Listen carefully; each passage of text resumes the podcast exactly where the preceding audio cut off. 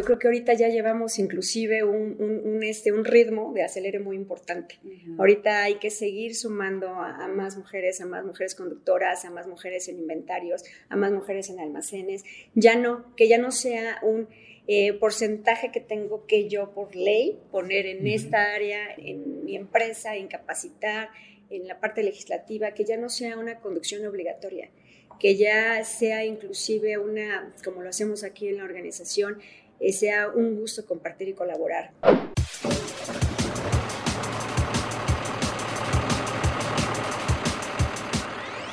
Bienvenidos a Ruta TIT, un espacio de conversación en el que platicaremos con los personajes más relevantes del autotransporte en México, para escuchar de viva voz sus puntos de vista sobre los hechos y eventos de mayor impacto para el sector.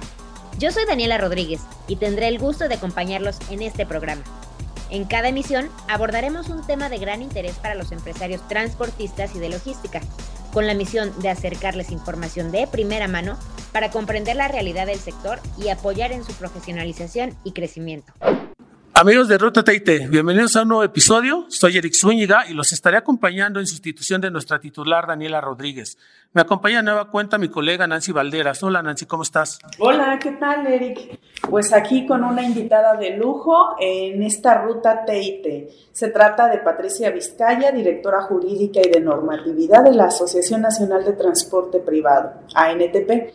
Ella ha sido una de las personas involucradas en los avances penales en el castigo del robo al autotransporte de carga y una promotora para que el sector tenga una regulación más justa y que no afecte su competitividad.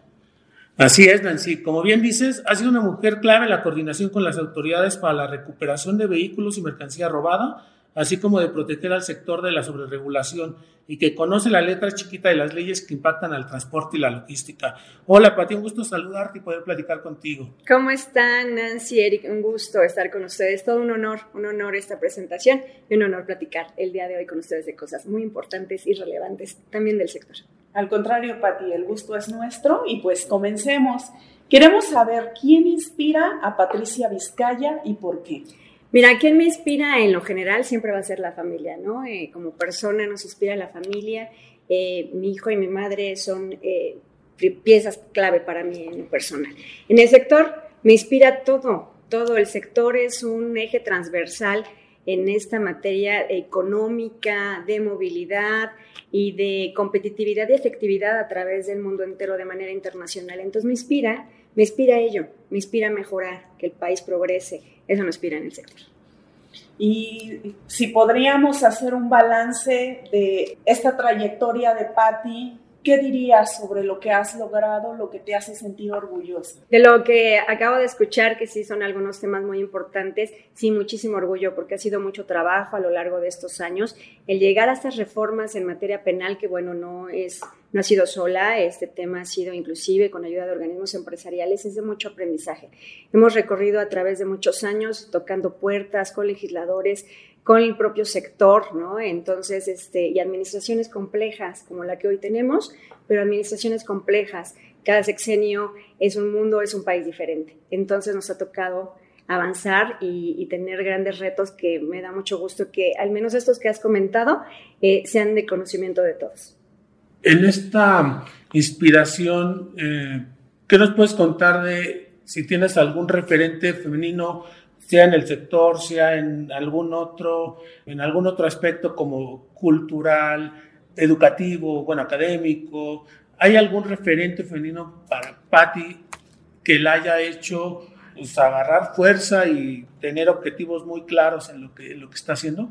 Claro que sí, mira, yo, yo me hago abogada, de hecho, por eh, en su momento ministra y yo en el Poder Legislativo, en el Senado, por Olga Sánchez Cordero. Entonces, eh, controversialmente, porque ahora ya tiene una reforma ahorita en la Ley Federal del Trabajo sobre horas de conducción, ¿no? En el tema de, la conducción y de los operadores, que no va de acorde con la, norma, ¿no? Sin embargo, ella siempre fue una inspiración. Ver a una mujer ministra en ese momento, cuando yo iniciaba hace muchos años, este fue una inspiración para decir, yo puedo y, quiero estudiar Derecho y hacer que muchas cosas en el país cambien, ¿no? Eh, en referencia así en y no sé si esto lo puedan poner, pero por ejemplo, en el tema familiar, y, cuando yo le explicaba a mi hijo qué estudiaba y, qué, en qué trabajaba, y me decía, lo parafrasea, ¿no? madre, ¿tú crees que eso es algo chido por el país? Y le digo, sí, claro. Y, y he de decirte que estos más de 25 años que tengo en la organización, creo que hacemos algo en favor y en el bienestar de los mexicanos y del país. O sea, estoy totalmente convencida de ello. ¿Qué consideras o cuáles consideras que han sido las claves que te han eh, impulsado en tu carrera profesional en este sector en particular? Mira, es un sector que en la materia del derecho hay poca especialización, o sea, hay pocos especializados en la materia del transporte. Entonces, creo que debemos de crear más, o sea, más en la carrera del derecho o más en la profesionalización que queremos de los conductores, una parte normativa específica para ellos. Cuando me ha tocado, por ejemplo, dar clases y dar clases a los conductores, que es un gran sueño y es una de, mis metas y de mis logros, ojalá a corto plazo, y la parte de la cátedra, ahí ves cómo puede ser esta parte normativa como aburrida para muchos y hay que hacerla amena, hay que hacerlo mucho más accesible a la gente y creo que esa es una parte que también me inspira y que me proyecta y, que me hace trabajar en, esta parte nueva de impulsar a que existan materias, carreras, profesionalización, no solamente para los que, nos, somos abogados y que nos encanta y que nos apasiona el sector, sino para todos aquellos que están alrededor. De hecho, hasta la, para la propia sociedad, para que la propia sociedad entienda este sector lo entienda y, no solamente vea el aspecto eh, complejo y, que nos estorba y, esa parte que, que, es este, inclusive un poco eh, sobrevalorado, ¿no? Están sobrevalorando la incomodidad y no entendemos el beneficio que tenemos como ciudadanos normales. Entonces, creo que nos falta en esa parte muchísimo y es donde hay que trabajar. Y que es un reto muy, muy fuerte, ¿no? porque realmente uno puede pensar que... Eh, hacer ver el lado bueno de una industria, o sea, la que sea, puede ser complejo respecto a los tiempos en los que le toca. Así es. O sea, el tiempo, la, parte de la movilidad, por ejemplo, que, que, que de repente ha sido complicada porque la gente suele ver el aspecto negativo de, digamos, de los grandes vehículos en lugar de todo lo que la pandemia evidenció, ¿no? La, importancia de, del traslado de, las mercancías. No solamente la pandemia, que nosotros hemos hablado mucho de que eh, como sector esencial no nos movimos y fuimos muy pendientes de que todo lo que estaba en nuestro hogar cuando estuvimos encerrados no nos faltara siempre lo digo, ni el papel de baño, ¿no? Que fue en su momento, no, nunca nos faltó nada. Estuvimos en casa encerrados y todo tuvimos el acceso a obtenerlo, ¿no? Claro, hicimos mecanismos muy importantes para las entregas por el delivery, pero todo lo tuvimos en nuestras casas. Entonces, sí, este sector es muy importante, pero no solo ello, Erika. Acuérdate que cuando también tuvimos la crisis del combustible, se movió en vehículos eficientes, para no señalar exactamente en cuál, pero fue en vehículos muy eficientes. Entonces, como ciudadanía, esa parte de repente se nos olvida. A lo mejor en otros sectores nos pasa lo mismo y ustedes nos van a ayudar mucho en el tema de comunicación. Sé, vamos, ayúdenos a comunicar el beneficio que tiene este sector para que no nos incomode como ciudadanos y entendamos. Y bueno, tenemos que trabajar muchísimo todavía, mucho en infraestructura y, y demás situaciones. Por eso más tarde iré a hablar con algunos legisladores de las ciudades porque otro de los retos que tenemos es hacer toda una ruta constituyente para ir hablando de esto y se logra la homologación de hoy la Ley General de Movilidad y Seguridad Vial, que también esa parte me gustaría mucho señalar que de verdad fue un ejercicio no solamente de dos, tres años con la senadora Mercado. En la parte de la Ley General de Movilidad y Seguridad Vial nos trae mucho tiempo atrás con un gran amigo nuestro, diputado, que en ese momento era diputado federal, después hizo diputado local y hoy está en la Secretaría de Movilidad de Jalisco.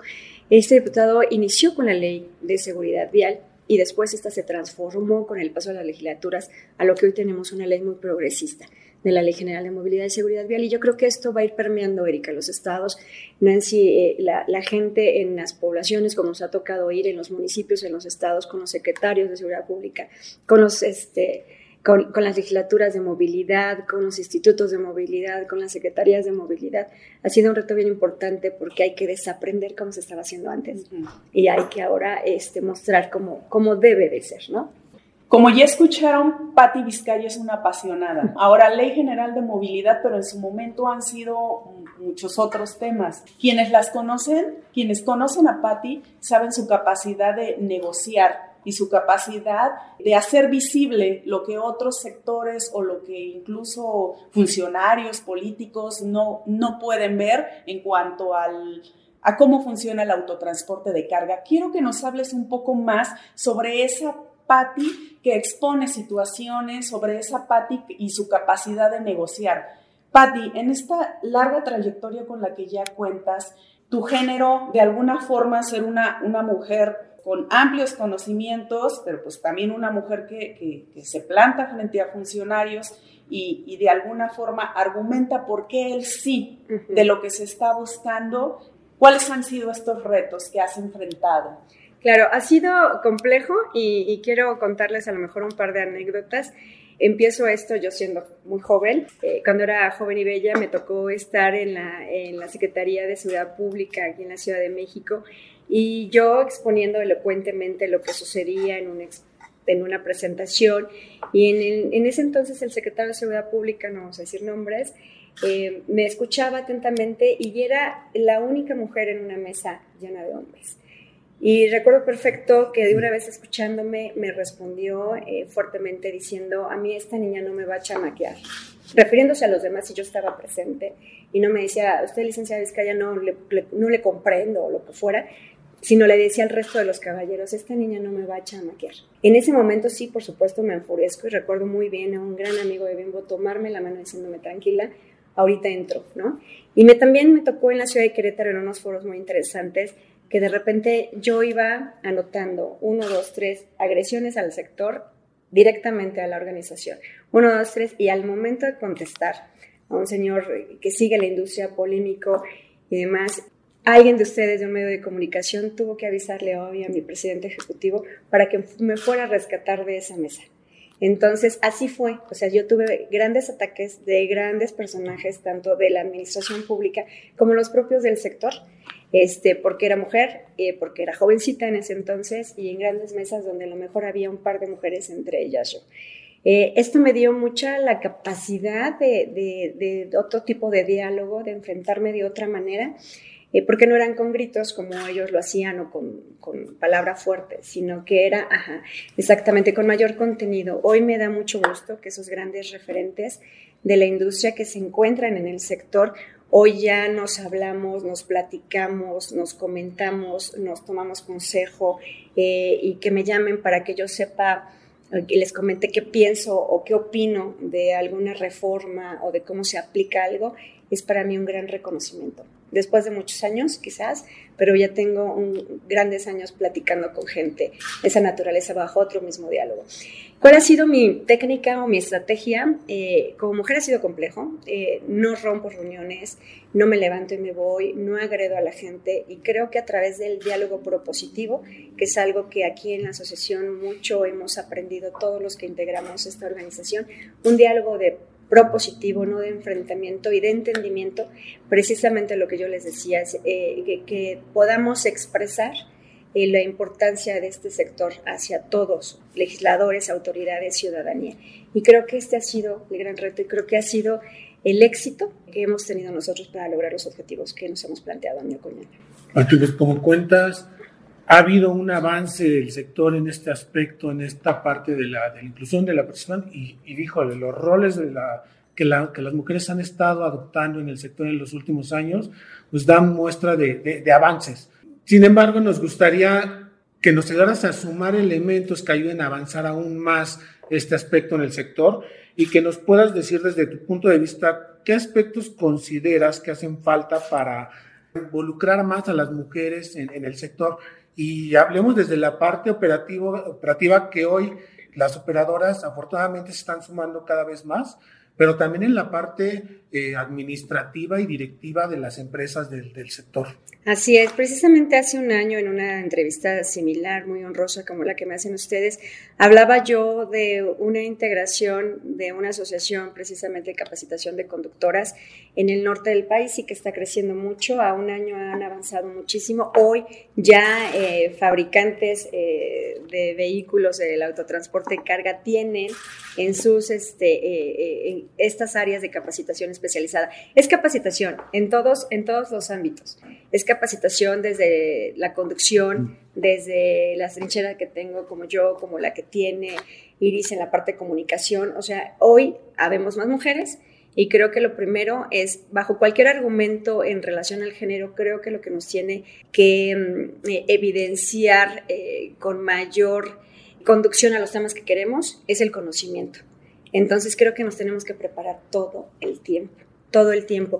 Y no hablo solamente de la preparación del contenido, saber qué está sucediendo allá afuera en la calle, saber eh, eh, en la realidad de la vida real qué le sucede al peatón, qué le sucede al vehículo de transporte público de pasaje, cómo podemos convivir carga con pasaje, qué está sucediendo en el aeropuerto cuánto, cuánto nos va a costar la carga que se mueve en el aeropuerto por el movimiento que ahorita existe, ¿no? Conocer y palpar lo que está sucediendo. Entonces es conocimiento en todos los sentidos. Prepararnos en la parte del contenido, pero también conocer qué sucede en la realidad. Y creo que si llevamos esa verdad no importando género, pero muchas de mis compañeras eso es lo que hacen. Entonces, eso me inspira tener comisiones en cada una de las organizaciones, alguien que nos ayude a alentar a que más mujeres les guste este sector, se apasionen igual que yo de, de, de estos mismos temas. ¿Tú crees que vamos por buen camino o vamos a paso lento? No, no, no. Yo creo que ahorita ya llevamos inclusive un, un, este, un ritmo de acelere muy importante. Ahorita hay que seguir sumando a, más mujeres, a más mujeres conductoras, a más mujeres en inventarios, a más mujeres en almacenes. Ya no, que ya no sea un eh, porcentaje que tengo que yo por ley, ¿no? Poner en esta área, en, en, en mi empresa, en capacitar, en la parte legislativa, que ya no sea una conducción obligatoria, que ya sea inclusive una, como lo hacemos aquí en la organización, eh, sea un gusto compartir y colaborar. Pati, ¿cómo ves al sector? Está por la parte de las mujeres, ¿no? Lo que estamos buscando, lo que estamos conquistando. Por la parte del sector, ¿tú crees que eh, el transporte, pues, pues, dominado generalmente, históricamente por, por hombres, ¿no? Tomadores de decisiones hombres, tras el volante hombres, ¿no? Por la propia naturaleza del sector. ¿Tú crees que ha evolucionado? Eh, ahí nos falta mucho todavía. Por ejemplo, en el tema de las conductoras, hoy se está eh, capacitando a conductoras de última milla, de distribución de ciudad. Nos falta mucha conducción de largo recorrido. ¿Por qué sucede esto? Porque también si, hacemos un recorrido, lo que les decía, vamos a, la calle, vamos al, a tiempo real, en muchos de los supuestos paradores eh, seguros o lugares de descanso para los conductores, no hay áreas, no hay lugares adecuados para las mujeres para que puedan pernoctar, para que puedan descansar, para que puedan... Y, y sí hay, hay una diferencia importante, ¿no? Independientemente de que ahora ya puede ser indistinto el género, sí hay situaciones muy específicas que sí requiere una mujer conductora. Entonces creo que ahí hay sí un dinamismo que modificar, pero lo, vamos a ir haciendo, lo vamos a ir haciendo. La, hemos trabajado con la Secretaría mucho en ese aspecto y creo que tenemos que seguirlo impulsando para que este ritmo que ya llevamos, un poquito de acelere, no se desacelere, no nos vayamos hacia atrás. Ahorita hay que seguir el ritmo, no hay que soltarlo. Y la apertura del sector para que más mujeres se integren, pues vale, el, el transporte son distintas áreas, en áreas eh,